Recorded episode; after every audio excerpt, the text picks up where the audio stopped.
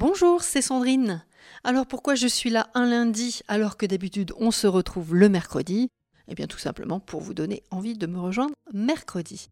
Ce mercredi c'est Thomas qui sera à mon micro. Thomas travaille sur Nantes en magasin, c'est un expert du cycle et plus particulièrement sur la sécurité.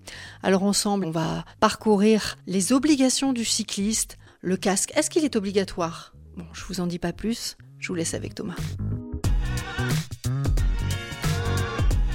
Partir en toute sécurité, il y a peut-être des points importants à vérifier. Alors, le mieux serait de faire une bonne révision de printemps. Donc, on va vérifier tous les points qu'on appelle les points sécuritaires.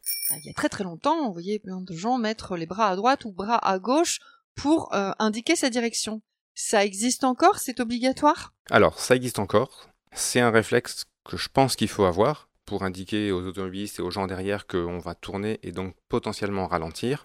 En termes d'équipement, est-ce qu'il y a euh, des équipements qui pourraient nous mettre davantage en sécurité? Alors on aura deux types de sécurité, du coup la sécurité en cas de chute et la Oui. sécurité passive, donc où on va demander à être vu.